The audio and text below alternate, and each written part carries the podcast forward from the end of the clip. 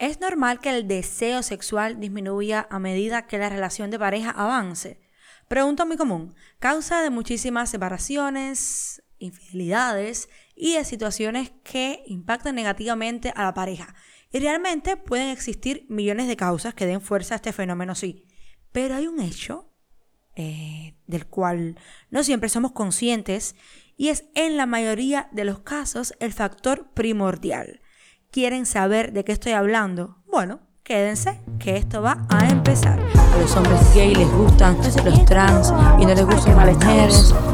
Eso mismo pienso yo. los Bienvenidos a la zona Y con ustedes, queridos amigos de Zona Cero sí estamos comprometidos con la justicia con trabajar. Si llevo tiempo sin tener sexo, me pongo súper irritable. Que tener ir a la boda y decirle a alguien, oye, mira, me interesas. Sin tener que hacernos reestructurar el quiénes somos y el cómo nos vemos. Hola a todos, mi nombre es Alison, soy psicóloga y su host en este hermoso podcast llamado Zona Cero Clichés, nuestra zona para hablar sin miedos.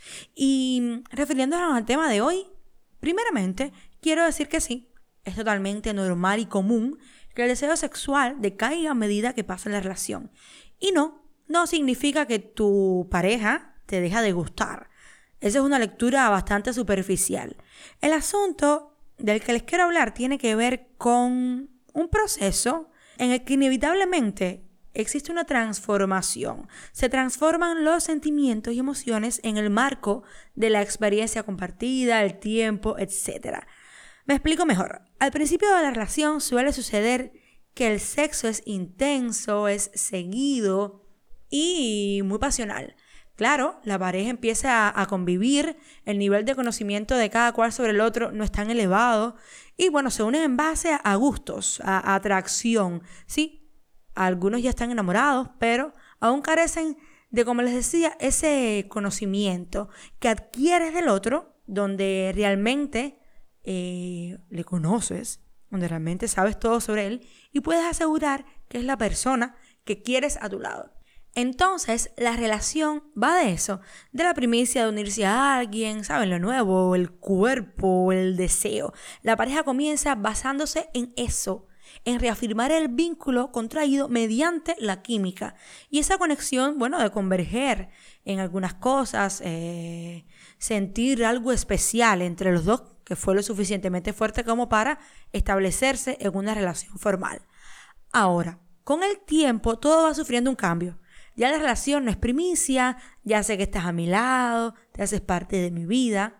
El conocimiento mutuo aumenta en la convivencia, ya conozco cómo reaccionas, actúas, piensas, ya no solo tengo la imagen que tú querías que yo tuviera al principio, ya el tiempo logró que obtuviéramos eh, la suficiente confianza como para abrirnos y ser nosotros mismos sin temor al rechazo. Y se va creando un fenómeno diferente. Los vínculos se solidifican, empiezo a verte como parte de mi vida, a disfrutar de tu simple compañía, a preocuparme por cada cosa ínfima que te pueda suceder. Empiezo a verte como algo más que un cuerpo, fíjense. Empiezo a valorar más las acciones, los momentos, las palabras, porque a un nivel emocional me llenas más, me empiezas a llenar más. Eso empieza a tomar un espacio diferente. Y con eso, con todo eso, me siento satisfecha. ¿Dónde queda el sexo? A ver, no es que deje de ser parte de la relación, claro que no. Es solo que deja de abarcar la mayoría, deja de tener ese papel tan importante para hacer algo más. Lo corpóreo en relación a lo emocional pierde por mucho. A ver, yo quiero decirles que lo físico, el placer del cuerpo es delicioso, caballeros, lo sabemos, pero no dura más que ese momento, que ese momento en el que se tiene sexo se queda ahí en el cuerpo, pero lo emocional es más profundo, más mental y persiste en el tiempo. Por eso es que en muchas ocasiones sucede una transformación de los vínculos de la pareja, porque la experiencia juntos va dando prioridad a elementos más subjetivos, como son todos estos que les estoy mencionando, a nivel emocional. Y se habla de monotonía, de que las cosas no funcionan, y es que en la mayoría de los casos no somos conscientes de dicha transformación. Nos quedamos con el hecho en sí y no vamos a lo que hay debajo, a los sentimientos, a lo construido. Por eso intentamos solucionar las cosas creyendo que existe un problema con los hechos equivocados y obvio si la base está mal, pues fallamos.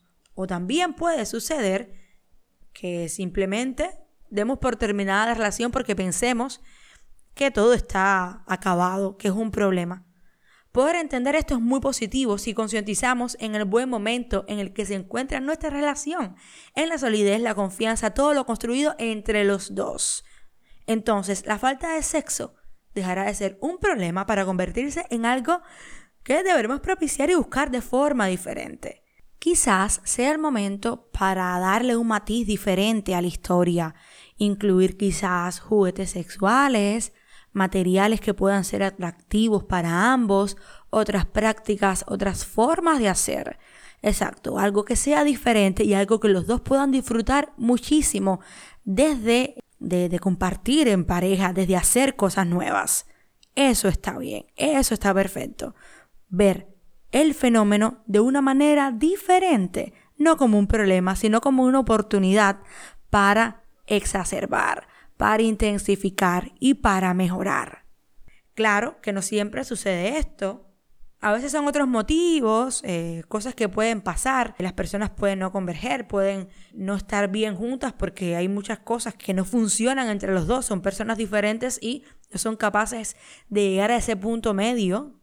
Claro, eso puede suceder, pero sí es muy común de esto de lo que estamos hablando y detectarlo puede salvar muchas relaciones e incluso fortalecerlas. Porque si nos damos cuenta de lo afortunados que somos de haber creado con alguien un espacio tan favorecedor, emocionalmente positivo, seguro, entonces podremos lograr muchísimo con respecto a lo personal y otras áreas en las que, obvio, todo esto de pareja, todo lo emocional puede estar impactando. Consejo, no se queden en la superficie, no repitan lo que escuchan, no oigan opiniones de, las personas que creen saber o que utilizan su experiencia, obvio, para compartir, pero cada experiencia, cada persona es diferente. Escuchen a sus parejas. Analicen las cosas de forma crítica e inteligente. Conversen con la persona con la que están. Comuníquense y logren llegar al punto de equilibrio donde ambos estén en sintonía y comprendan el tipo de relación que tienen. Hasta acá, Zona Cero Clichés hoy. Saben que por Spotify, por Anchor, por Telegram, por Instagram, por donde quiera, pueden escuchar todos los episodios. Así que espero que les haya gustado el de hoy. Como siempre, los quiero muchísimo. Chao, chao.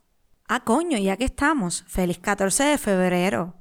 Para quien tenga pareja, cool. Para quien no tenga pareja, a celebrar con las amigas. Ay, por favor, el amor se celebra en todo tipo de relaciones.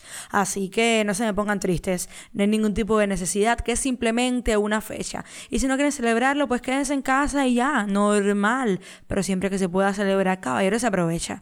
Feliz 14 de febrero, mis queridos. Besitos, besitos y a gozar.